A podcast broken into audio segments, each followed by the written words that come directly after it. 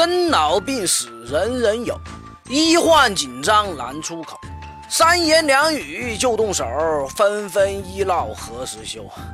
一说到现在的医患关系，那真是根绷起来的弦儿啊，紧张的一逼。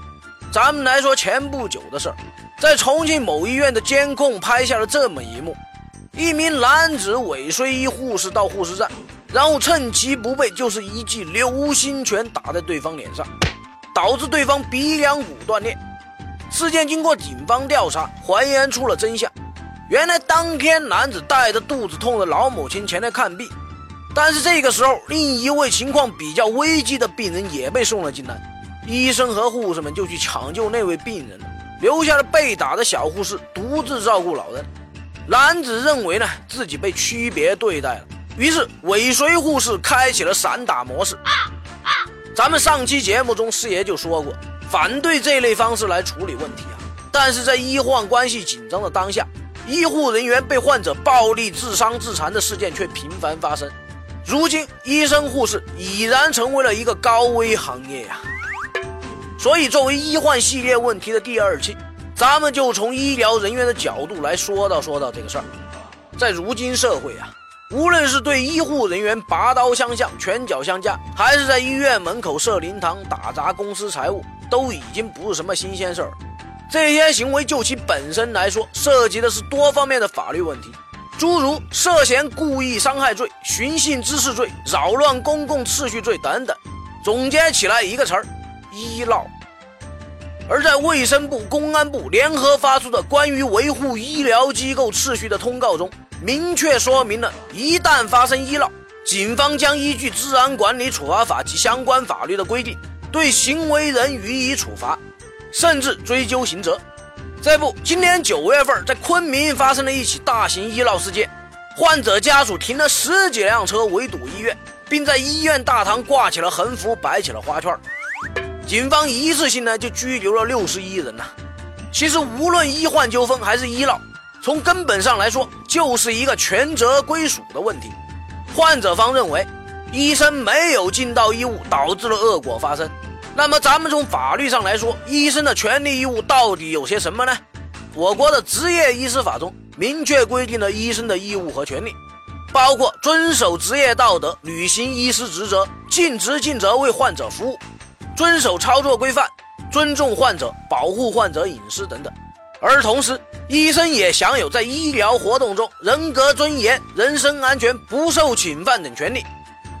师爷前面说医疗行业是高危职业，并不全是在开玩笑啊！许多医生常年游走在一场场高风险手术之间，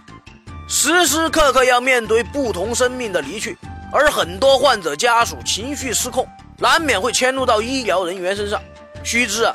世上没有包治百病的灵丹妙药，也没有保证成功的手术和治疗方案，更没有无所不能的医生，他们是人，不是神。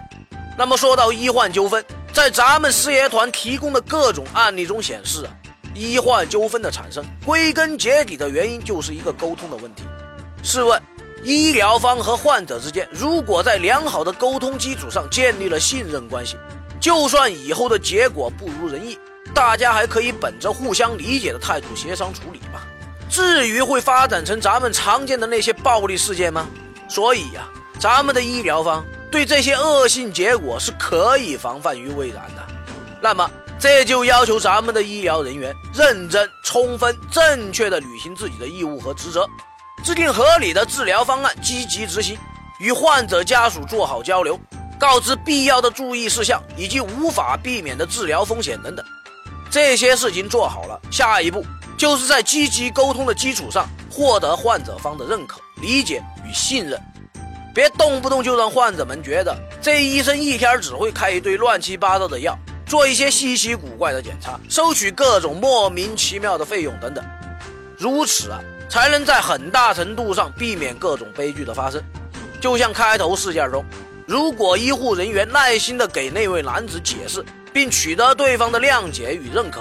相信这位好汉也不会心急火燎。处心积虑地对一位温柔漂亮的护士姐姐抡出砂锅般大的拳头吧。当然了，像上期节目中提到的，沟通是一个相互的过程，咱们患者也应该积极的与医生交流，了解自身的病情，避免事后不分青红皂白，甚至大打出手，最后还被扣一个医闹的帽子。须知，咱们一边是去治病救命，一边是救死扶伤，又不是要拍功夫片，闹到最后，双方都不会是胜利者的。最后，师爷感叹一句：医患双方的关系，最需要的就是双方的包容和理解，而这种理解是建立在良好的沟通与信任基础之上的。没有哪个医生是不想把病人治好的，也不是所有的患者没事非要去医疗机构找茬儿。纠纷产生的背后是缺了一道桥梁，名为沟通。医闹的最终结果，谁都不会是赢家。所以师爷希望广大的医疗机构、医疗人员能够意识到根本问题所在，将问题解决在出现之前是最好的选择。多一点体谅和沟通，少一点冲突和仇视，这才是师爷倡导的大办法。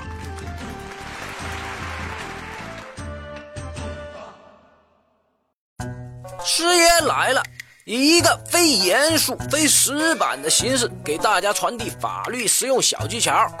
节目的题材来自于网络或真实案例，并由签约律师师爷团提供审核意见。欢迎小伙伴们积极正面的吐槽或跟师爷交流各种生活琐事的法律问题，师爷会尽快在第一时间内根据专业人士的意见，为您献上轻松易懂的各类点子和主意。谢谢大家。